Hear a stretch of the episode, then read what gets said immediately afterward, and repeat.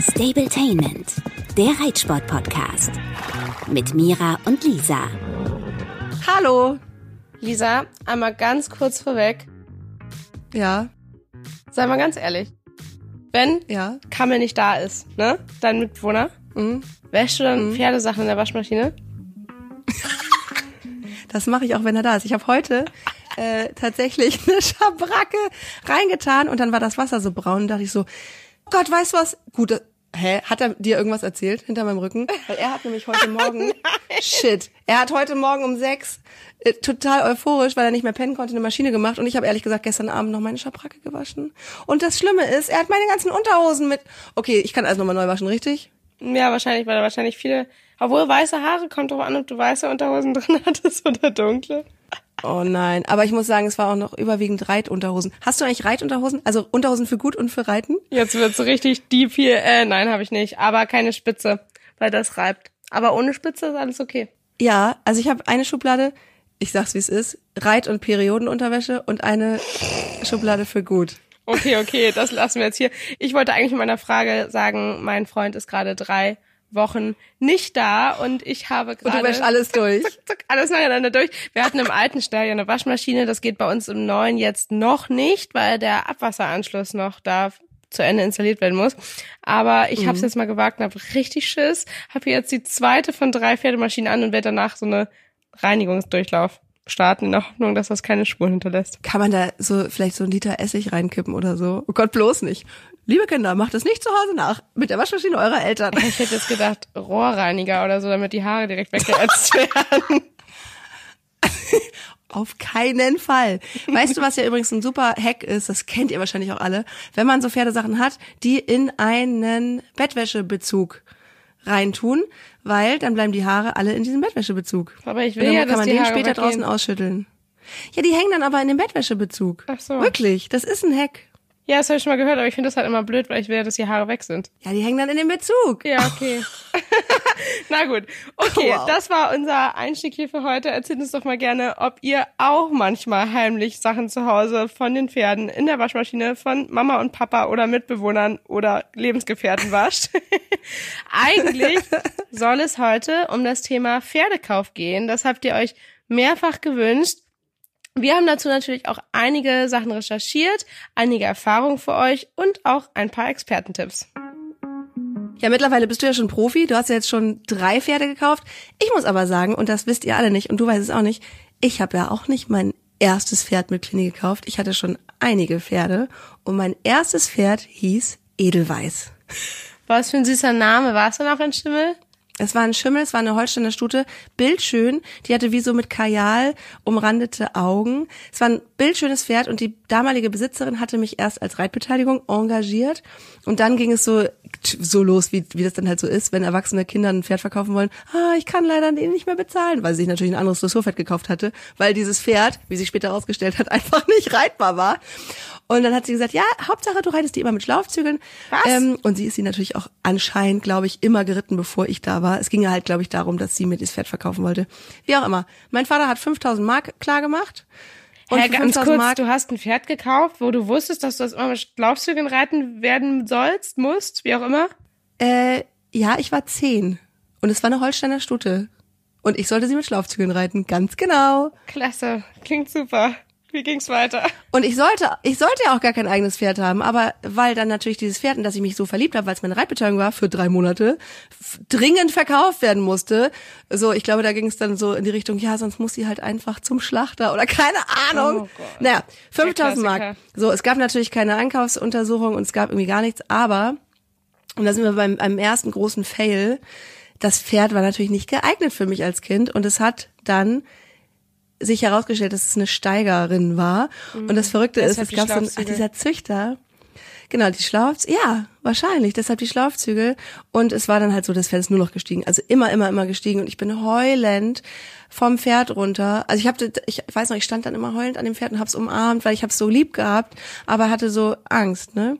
Und dann hat sich irgendwann rausgestellt, dass der Züchter damals, diese zwei Stuten waren wohl richtig bekannt und berüchtigt. Es gab nämlich Edelweiß und Blaumädel, so hießen die beiden Stuten. Und Blaumädel hat er schon immer Saumädel genannt, weil die genauso drauf war.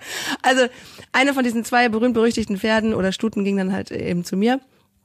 Und dann haben wir sie natürlich wieder verkauft. Und das ist, glaube ich, so etwas, hm, das ist ja heutzutage immer sehr verpönt. Hm, ja, wenn man mit einem Pferd nicht zurechtkommt oder es die Anforderung nicht erfüllt oder es vielleicht sogar etwas hat, wie eine Krankheit.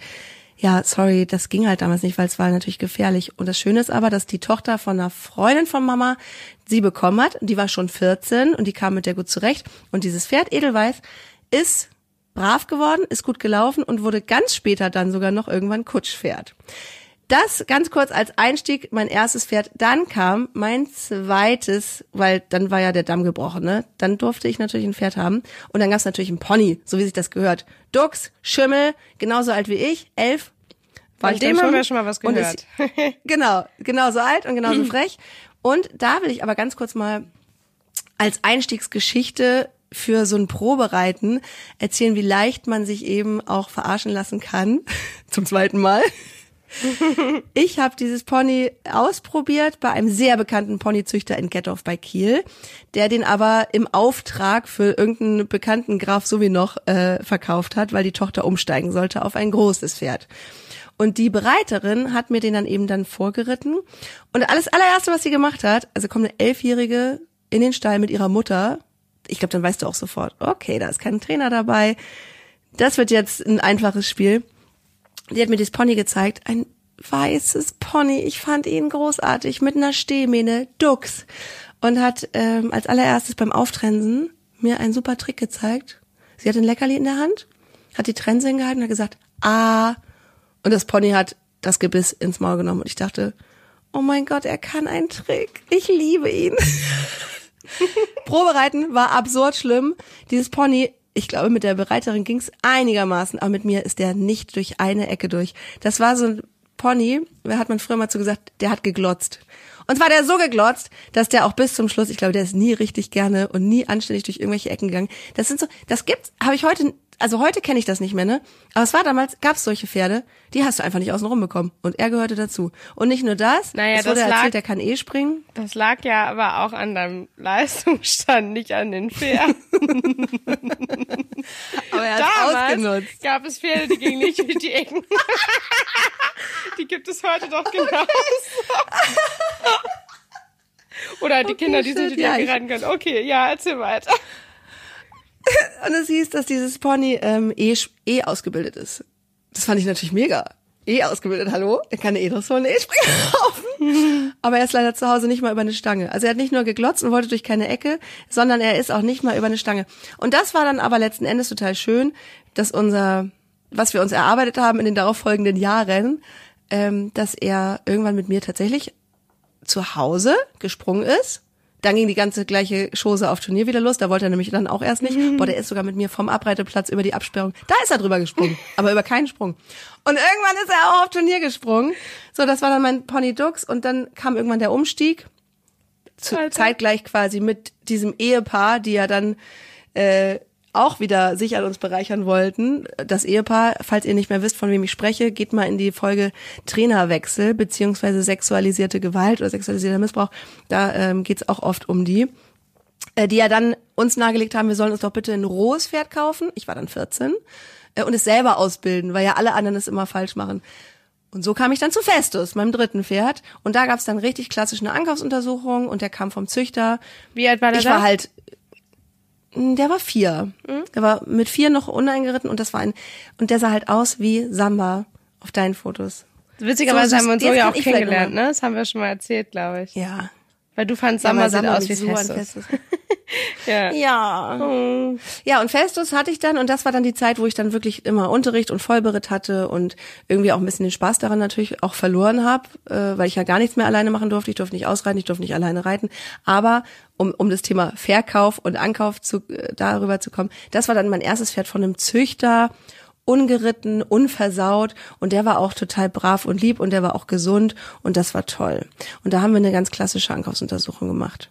So, das jetzt mal so, was alles passieren kann. Also ich hatte eigentlich dreimal nicht das bestgeeignete Pferd, wobei ich sagen muss, das Pony hat sich eigentlich dann schon gelohnt, weil ich da gelernt habe, mich durchzusetzen. Klammer auf, ich habe auch irgendwann rausgefunden, dass ich aufs Pony Schlafzüge machen kann und dann kann ich ja vom Galopp zum Halten durchparieren. Danke für das Weitergeben dieses Geheimtipps. Also ist natürlich völlig klar, Schlafzüge gehören nicht in Anfängerhände und schon gar nicht in Kinderhände. Also ich glaube, jeder weiß. Das war nicht richtig, aber ich habe trotzdem gelernt, mit dem Pony umzugehen und habe auch gelernt, mich durchzusetzen. Na, da haben wir jetzt ganz nebenbei auch doch deinen Werdegang hier äh, dokumentiert.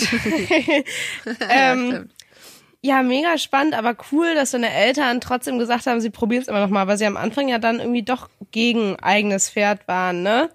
Ich muss sagen, mhm. ich kenne dieses Kaufen und wieder Verkaufen Prinzip eigentlich nur von denen, wie wir früher mal gesagt haben, verwöhnten Mädels, die, weiß ich nicht, irgendwann mal im Kader sind und erst äh, Fürzüge-Wettbewerb gewinnen und dann immer sich steigern mit größerem Pony und irgendwann auf Pferd umsteigen, jetzt so überdramatisiert mhm. gesagt. Ähm, ich finde, es hat seine Vor- und Nachteile. Ich glaube, es gibt ganz, ganz viele wie mich, wo es halt so gewesen wäre, wenn du das Pferd nicht mehr haben willst, dann gibt's halt auch kein anderes. Ähm, aber mhm. hat sich bei mir auch nie so gegeben. Also ich wollte nie, nie, nie ein anderes und ähm, hätte mich das auch, glaube ich, also ja, habe ich gar nicht drüber nachgedacht. Ich kenne aber einige, die das äh, gemacht haben. Nicht in meinem engen Freundeskreis tatsächlich, da nur vereinzelt, aber gibt's ja einfach, ne? Und das ist ja auch null wertend unter Umständen. Also ist das ja irgendwo auch ein normales Geschäft, wollte ich nur mal sagen, das machen halt andere ja auch, nicht nur du. ja. ähm, aber im Regelfall sucht man ja meistens nach, weiß ich nicht, in der Reitschule gewesen und dann Reitbeteiligung gehabt, das erste Mal ein eigenes Pferd. Und dazu kriege ich übrigens auch ganz viele Nachrichten von euch, worauf man dann da achten kann. Und das finde ich so mhm. gar nicht so einfach pauschal zu sagen letztendlich würde ich jedem raten, erstens macht natürlich eine Ankaufsuntersuchung, zweitens nehmt euch jemanden mit, egal wie viel Erfahrung ihr selber habt. Ja. Auch ich habe mir jedes Mal jemanden mitgenommen, okay, außer als ich mir meinen kleinen Blonden das erstmal angeguckt habe. Da war ich alleine.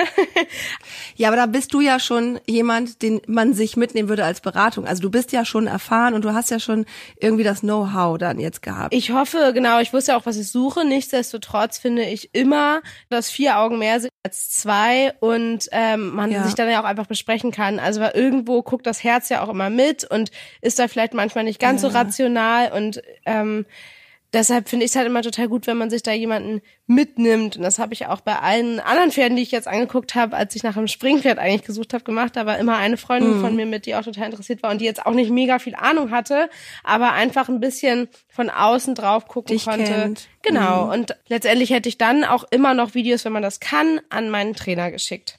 Was man auch, finde ich, sagen kann, was zwar so ein bisschen abgedroschener Spruch ist, aber was wirklich auch durchaus sinnvoll ist, dass man den Leitspruch hat, wenn jemand sagt, okay, ich will ein Pferd haben. Erfahrene Reiter können sich eher ein junges Pferd kaufen und unerfahrene Reiter eher ein ausgebildetes, erfahrenes Pferd. Also junger, also unerfahrener Reiter, erfahrenes Pferd, erfahrener Reiter, theoretisch unerfahrenes Pferd. Das ist schon mal ein guter Leitsatz, würde ich sagen, an dem man sich erstmal halten kann. Total. Das ist ja auch so der Regelfall. Das lernt man ja auch so, wobei man ja auch sagen muss, dass ein erfahrenes Pferd letztendlich, wenn es nicht super alt ist, halt auch echt deutlich teurer ist. Und deshalb gibt es das ja, glaube ich, auch mhm. immer öfter. So wie du mit deinem Festus damals, der nicht ausgebildet war. Mhm. Und ich ja auch mit Samba, die ein sehr junges Pferd nehmen, obwohl sie noch nicht so viel Erfahrung haben, weil es finanziell vielleicht auch eine Rolle spielt. Dann sollte man aber auf jeden Fall, finde ich, das richtige Team um sich herum haben und die richtige Unterstützung, ja. sei es durch Familie, die auch mit Pferden zu tun hat oder eben wirklich einem Stall, die auch feste Trainer da vor Ort haben, vielleicht Bereiter und da einfach Unterstützung bieten können. Oder dass man eben auch vor allem sicher ist, dass es charakterlich passt. Kann ja auch sein, dass du gar nicht ein starker Reiter bist und noch nicht so erfahren bist und du hast ein unerfahrenes Pferd, wo du aber safe weißt, weil du das dich vielleicht sehr gut damit beschäftigt hast, dass es ein sehr ausgeglichenes, ja. äh, ruhiges Pferd ist und dann kann man ja auch gemeinsam lernen. Ne? Das macht ja auch total Spaß. Ich wollte gerade sagen, dann dauert das ja vielleicht auch länger, so wie bei mir und Samba. Mhm. Klar sind wir weit gekommen, keine Frage. Letztendlich hätte er aber rein nach äh, den Richtlinien ja auch schon, weiß ich nicht, sieben- oder achtjährig Estressur laufen können. Ne? Und das ist ja überhaupt nicht mein Anspruch gewesen. Nein, ist jetzt nur mal so. Ähm, Ja, ja, aber ging Gesagt, theoretisch. ne? aber Also- niemand, der, der ein Pferd so schnell so weit ausbildet, hätte das in dem gesehen. ja, das kommt noch dazu. Nein, aber also ich finde selber mit dem Pferd lernen total toll und bin da auch natürlich irgendwo total stolz drauf, dass das so mein Werdegang ist und auch nie jemand auf Samba drauf saß, um mich da zu unterstützen. Ähm, aber in der Regel, wenn man sich das nicht so zutraut und vielleicht auch eher unsicher mit Pferden ist, dann ist es vielleicht nicht die richtige Wahl. Und dann auch noch ein Aspekt, der ganz wichtig ist, ist ja die Gesundheit. Bei meinem Pferd wusste ich natürlich von vornherein, worauf ich mich einlasse. Eigentlich hätte er auch auf drei Beinen laufen können und ich hätte ihn haben wollen. Ähm, bei Clini war es ja so, der war ja sozusagen ganz, ganz, ganz günstig, weil von vornherein klar war, der ist auf einem Auge blind. Was damals nicht klar war, unter den Umständen hätte ich ihn wahrscheinlich nicht genommen, beziehungsweise wäre er gar nicht irgendwie angeritten worden, dass der ja auch nicht nur durch einen Unfall erblindet ist, sondern auch die Dornfortsätze angebrochen hat. Einige, und zwar genau da, wo der Sattel liegt, also im vorderen Bereich. Das hat sich dann erst beim Anreiten rausgestellt. Und natürlich habe ich ein mega Glück. Der Tierarzt damals, Dr. Martens, hat den geröntgt und hat gesagt, 10 Prozent, dass du den überhaupt reiten kannst, aber niemals sportlich, sondern eher immer so faulsabwärts. Ich hatte ähm, die To-Do oder die Aufgabe von ihm bekommen, den immer abzulongieren, dass der immer erst den Rücken aufwölben kann, dass der ganz warm ist, bevor ich mich raussetze. Und ich dachte so, Hauptsache, er bleibt am Leben ohne Schmerzen und vielleicht kann ich mich irgendwann wieder raufsetzen. Aber natürlich war der Traum gestorben, dass ich mal Turniere reiten würde und so. Ja, krass. Und Und, so haben wir so, hast das alles doch ja, gemacht. Finde ich, ja, bestätigt letztendlich auch wieder. alles, ja. ganz kurz, wir hören ja nachher noch einen Expertentipp, aber ähm, wenn man jetzt sucht, man findet, es machen so viele Leute Röntgen die Pferde komplett durch und ich bin der Meinung, dass man wirklich immer mal ähm, betrachten sollte, so gemeinsam mit einem Tierarzt, was denn jetzt wirklich dramatisch ist, ne? Weil es gibt so viele Beispiele, wo es halt unentdeckt ist. Ich habe keine Ahnung, wie es bei Sam beim Inneren aussieht. Ähm, und was weiß ich, was der alles haben könnte, oder auch deiner, der ja wirklich eine ganz, ganz schlechte Diagnose da bekommen hat. Klar läuft er jetzt nicht Ja. super hoch im Sport, aber du springst auf dem, teilweise bis L-Niveau und äh, auch in der Dressur genauso. Und ihr habt damit doch nie Probleme gehabt, oder? Genau, und deswegen ha habe ich mich auch gefragt, was wäre denn aus tierärztlicher Sicht tatsächlich ein absolutes No-Go? Also wo würde unsere liebe Dr. Christine Fuchs von der Tierklinik Lüsche, die wir hier schon öfter als Expertin hatten, wo würde sie wirklich eher von abraten? Ja, von was man absolut abraten würde, sind einfach Sachen, die man äh, nicht behandeln kann. Das heißt, wenn ich zum Beispiel wirklich ähm, ein Herzgeräusch bei der Ankaufsuntersuchung, wenn man das gehört hat und danach eine, äh, zum Beispiel einen Herzultraschall macht und feststellt, dass da irgendwelche Klappenfehler oder ähnliches sind, dann kann man das vielleicht mit gewissen Herzmedikamenten unterstützen, aber man kann es nicht wirklich behandeln und äh, auch nicht heilen. Dasselbe gilt für irgendwelche ähm, starken Fehlstellungen der Gliedmaßen, ähm, sei das, hat es mit den Hufen zu tun oder mit den Gelenken. Das sind auch Sachen, die ich einfach so nicht beheben kann oder nur sehr schwer beheben und wo ich einfach dann äh, mit dauerhaften Schäden äh, rechnen muss. Ja, genau, das ist halt was anderes, wenn du weißt, es wird egal bei welcher Belastung auf Dauer dazu führen, dass das Pferd entweder sterben kann oder äh, so einen Verschleiß hat, dass es auf jeden Fall unter Schmerzen läuft, klar. Aber wenn man, wie du vorhin schon gesagt hast, auf dem Röntgenbild nur mal einen Chip sieht und es könnte sein, dass da was wandert und dann sagen die Leute, okay, wir können dieses Pferd nicht mehr für 30.000 verkaufen, aber wenn du willst, nimm ihn für 5.000 mit, ist ein Spitzenpferd. Es kann sein, dass dieser Chip irgendwann ein Problem macht, muss aber nicht. Da muss das jeder natürlich für sich selber abwägen. Ich wäre so, so eine, dadurch, dass meine Geschichte mit Clintissimo für mich so romantisch ist und so schön, ich würde eher immer wieder gucken, also wenn Clini irgendwann nicht mehr sein sollte, was hoffentlich niemals passiert, dass ich schaue, läuft mir wieder irgendwas übers, über den Weg, ein Pferd, das auf den ersten Blick nicht gewollt ist, aber wo ich sage, für das, was ich will, ähm, ja, gehe ich das Risiko ein. Ich weiß, ich werde kein S-Springen in meinem Leben reiten, aber ich möchte ein liebes, einen lieben Freizeit- und Sportpartner und ja, dann guckt er halt, kann er halt auf einem Auge nicht gucken, so als Beispiel. Ja, also ich und das auch sofort so unterschreiben, dass ich lieber, aber auch einfach aus finanziellen Gründen irgendwo, ein Pferd nehmen würde, ähm, zumindest in meinem jüngeren Ich, ähm, das irgendeine kleine Einschränkung hat, mit der ich leben kann als Privatperson, die ja kein Interesse hat, das Pferd weiter zu verkaufen und dafür ja ein Pferd bekommt, was man wirklich ganz, ganz toll findet und an die Einschränkung gar nicht stört. Also das sind so unsere persönlichen Erfahrungen. Ich glaube, das hilft vielleicht den Leuten weiter, die ähm, ja immer Angst haben, was falsch zu machen und bei jedem kleinen Befund sagen, nein, Ja. sprecht da mit Leuten, die sich damit auskennen. Wie gesagt, Kleinigkeiten gibt es immer, glaube ich. Ja, wie mit, wie mit, wenn ihr, wie mit Männern. Irgendwo muss man immer Abstriche machen. Aber jetzt noch ein ganz wichtiger Aspekt, wo, wo es, glaube ich, dann echt schwierig wird, ist nämlich, wenn auf einmal sich charakterlich was schräg rausstellt. Wie zum Beispiel, das ist einer Freundin von mir aus meinem Reitstall passiert, das tut mir so leid, die hat eine Stute gekauft, bildschön, viel zu gute Abstammung für den Preis, den sie bezahlt hat, über einen Händler, auch so ein bisschen mit Hilfe von einem Bekannten, aber ja, hm, es kann ja, also beschissen werden kann ja überall. Ähm, und zwar, die hat das Pferd gekauft, die war beim Probereiten super, die bewegt sich auch echt schön. Und zu Hause war die schon nach wenigen Tagen schräg und dann denkst du ja erstmal, ja, okay, die muss sich eingewöhnen, irgendwas ist. Und es hört einfach nicht auf. Und dieses Pferd, ich finde halt gefährlich. Die ist im Umgang mega lieb, die ist nicht böse, aber so, dass man schon denkt, was hat die? Hat die Schmerzen? Der Tierarzt kann aber irgendwie nichts finden.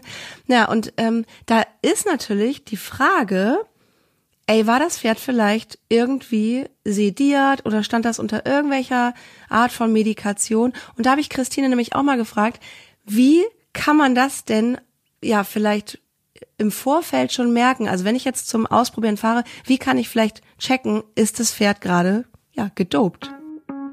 Ja, leider kann ich das eigentlich so überhaupt nicht erkennen, sonst würden das ähm, ja auch nicht so gemacht werden. Also eigentlich kann ich nur, ähm, wenn ich eine Blutprobe zurückstellen lasse und dann, wenn ich das Pferd kaufe und danach irgendwie den Verdacht habe, dass vielleicht das Pferd irgendwelche Medikamente bekommen habe, kann ich das ähm, untersuchen lassen. Manche Kliniken bieten da auch den Service an, dass sie das Blut einfrieren und sechs Monate aufbewahren.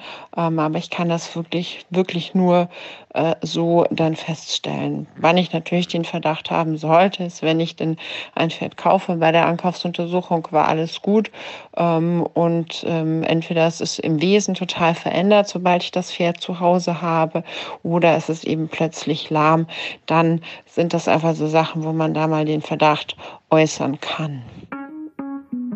Ja, das ist tatsächlich eine gängige Methode, vor allem unter sehr hochkarätigen Pferden. Also ich kenne einige. Jetzt sagen, habe ich noch nie gehört. Genau, ich kenne ja einige Leute, die äh, wirklich im hohen Sport mit ihren Pferden unterwegs sind, vor allem halt Dressursport und ähm, da gute, sehr gute junge Pferde kaufen. Und da ist das, glaube ich, wirklich gang und gäbe, dass man halt das Blut ein halbes Jahr einfriert, das abgenommen hat. Wobei ich halt glaube, wenn man den Verkäufern schon damit kommt, dass man dem Pferd Blut abnehmen will, das einfrieren wird, sollten die ja wohl doch auch schon checken, wenn sie da irgendwie Sorge haben, oder? Es sei denn, es ist halt irgendwie eine Verletzung und man hofft, dass sie in der Zeit halt weggeht, keine Ahnung. Weiß ich nicht. Weißt du, was ich nur mich frage? Warum lässt man das dann nicht gleich untersuchen? Das ist ja irgendwie oder Weil das total so teuer, ist. Das ist mega Echt? teuer. Ja, ich kann dir keine Preise sagen, aber das ist wirklich extrem teuer. Also ich glaube, so eine große Ankaufsuntersuchung, all in, kostet ja, was weiß ich, 800 Euro oder so mit allen Röntgenbildern. Ui. Vielleicht auch ein bisschen weniger. Also weiß ich gerade nicht genau, wie es mit allen Röntgenbildern Mhm. ist, weil ich zum Beispiel bei meinem Dino das Glück hatte, dass der komplett durchgeröntgt war, schon, und ich das Ja, dementsprechend. Kosten nicht tragen musste. Aber ich habe allein für die klinische jetzt 350 Euro bezahlt. Also wenn man das ganze Pferd durchröntgt, wird da entsprechend erheblich noch was draufkommen. Ähm, genau, auf jeden Fall ist es eine gängige Methode und man macht es nicht sofort, weil es so teuer ist. Ähm, und ich kenne tatsächlich auch eine, die richtig Pech hatte immer wieder. Da nur noch mal beim Thema wieder zurückgeben. Da sollte das Pferd zur Ankaufsuntersuchung, da war eine Beugeprobe positiv. Also das Pferd hat beim Probieren, wie es läuft, halt gelahmt. Ähm, Dann haben die eine Woche gewartet, nochmal eine Ankaufsuntersuchung gemacht und da war es wesentlich besser, aber nicht weg. Ah. Sie das Pferd genommen, soweit in Ordnung. Ein Monat später stocklahm, Sehne. Shit. Ja, und da geht man ja auch davon aus, also es war irgendwie ein vierjähriges Pferd oder so, dass das dann halt gespritzt wurde oder so und sie hat das Blut halt nicht untersuchen lassen, weil sie das Pferd halt direkt zurückgegeben hat. Ähm, Ui. aber das sind halt auch so Indizien, dass man da nicht so unbedingt ein Auge zudrücken sollte. Es gibt ja auch immer so die Wahrnehmung, dass man ja auf jeden Fall den eigenen Tierarzt nehmen sollte, was in der Regel aber einfach utopisch ist, weil man ja nicht den eigenen Tierarzt von, ja, zum Beispiel in meinem Fall jetzt aus Norddeutschland nach Mitte Deutschland mitnimmt, selbst wenn es nur 100 oder 200 Kilometer sind. Das ist halt einfach ein krasser Aufwand, den es sich in der Regel nicht lohnt zu bezahlen, weil wenn man halt eine Klinik ähm, beauftragt, die vor Ort ist oder halt auch deren Tierarzt, vor allem in Deutschland, die müssen halt einfach die Wahrheit sagen. Bei irgendwelchen zwielichten Händlern würde ich mir das vielleicht überlegen, welchen Ja, Tierarzt man nimmt. Oder wenn die selber sogar Tierarzt sind, das gibt's ja auch. Aber ansonsten Ja. sind gerade Kliniken zum Beispiel da trotzdem noch unabhängig, auch wenn sie die Person kennen, weil sie letztendlich auch dafür haften. Ja, ja, Und- voll. Ich glaube, das ist noch so ein, so ein Biss, das geht auch so ein bisschen auf früher zurück. Ja, das wo man glaub ich so, auch. Mhm. Ja, so Wald- und Wiesentierärzte. ähm, ja, aber nichtsdestotrotz, das sagte nämlich auch Christine, eine klinische Ankaufsuntersuchung ist einfach echt wichtig. Da kann man wirklich ähm, schwerwiegende gesundheitliche Mängel einfach feststellen. Zum Beispiel, ob es ein schwerwiegendes Problem an den Augen gibt, ob man ein starkes Herzgeräusch hört, wie sich die Lunge anhört ähm, oder auch, ob das Pferd irgendwelche groben Fehlstellungen hat oder auch lahm ist. Das ist eigentlich das Aller, Allerwichtigste an einer Ankaufsuntersuchung. Also man kann zusammenfassen, wenn ihr ein Pferd kauft, dann hört A auf euer Herz, aber schaltet den Kopf dabei an, äh, macht immer eine Einkaufsuntersuchung und ja, also das mit dem Blut einfrieren, puh, keine Ahnung. Wir können tatsächlich vielleicht noch mal drüber nachdenken, wenn ihr jetzt eh noch Fragen zu dem Thema habt, die könnt ihr uns gerne schreiben über Instagram, ob man mal mit einem Rechtsanwalt spricht, was man macht, wenn man jetzt wirklich ein richtiges Problem hat, aber in erster Linie ähm, ja, wäre es natürlich ideal, wenn man gar nicht erst in die Situation kommt, dass man Pferd wieder zurückgeben muss, weil das ist so schwer, weil man hängt, finde ich, bei Pferden gerade, also gerade als Privatperson, von Tag eins das Herz ran. Und mit jedem Tag wird es schwieriger zu sagen, nee, ich gebe es zurück, weil ein Tier, das haben wir ja alle so gelernt und ich hoffe, dass das auch die meisten so leben, ein Tier gibt man nicht zurück. Man gibt ein Tier nicht ab. Wenn man sich für ein Familienmitglied entscheidet, dann ist es da, komme was wolle. Nur wenn man von vornherein eben vermeiden kann, dass nachher Tränen fließen und man ein Tier sich dann nicht, ich meine, das ist ja auch eh klar, wenn es irgendeine Macke hat, sei es physisch oder seelisch, dann geht es danach, ja, wer weiß wohin, ne? Es wird entweder ähm, gesund gespritzt und dem nächsten vor die Nase gesetzt oder es geht halt in die Wurst. Ja, aber davon muss man sich wirklich frei machen, weil das passiert überall und ich glaube, da muss man sich selbst auch ein bisschen schützen. Und was mir gerade noch abschließend Ja. einfällt, neben den Tipps, die Lisa gerade genannt hat, ist, dass man nach Möglichkeit mindestens ein zweites Mal hinfahren sollte zum Probereiten. Ja. Und Ja. das ist zwar nur selten der Fall, aber gerade bei Privatpersonen, wenn die auch angeben, dass Platz vor Preis und so weiter, kann man vielleicht auch die Chance haben auf eine Probezeit. Und das ist natürlich dann die Garantie schlechthin, auch wenn man sich nicht mehr trennen kann vielleicht. Aber das Glück hatte ich ja bei meinem Dino jetzt tatsächlich, dass er zwei Wochen da war. Aber ehrlicherweise hätte ich schon nach Tag fünf ihn nicht mehr hergeben können. Ist so, ne? ja, und obwohl die Ankaufsversuchung erst weiter weg wäre, ich hätte mich dagegen entscheiden müssen, wenn irgendwas gewesen wäre. Aber da die Tip-Top war, ist auch das richtig gut verlaufen. Also, wir hoffen, wir konnten euch mit unseren Tipps hier etwas weiterhelfen und das beantwortet eure Fragen. Wie gesagt, wenn ihr noch mehr dazu habt, dann schreibt uns das gerne jederzeit. Wir nehmen dazu gerne noch Ja. eine weitere Folge auf und ansonsten bis nächstes Mal, oder? Bis nächstes Mal kann sein, kann sein, wenn alles gut geht, dass ich euch da mitnehme auf eine Auktion. Das ist auf jeden Fall äh, auch noch mal geplant und ich habe da schon eine rausgesucht, wo ich gerne hin will. Vielleicht klappt das ja. Ich drück die Daumen und bin gespannt. bis zum nächsten Mal. Tschö. Stabletainment, der Reitsport-Podcast. Mit Mira und Lisa.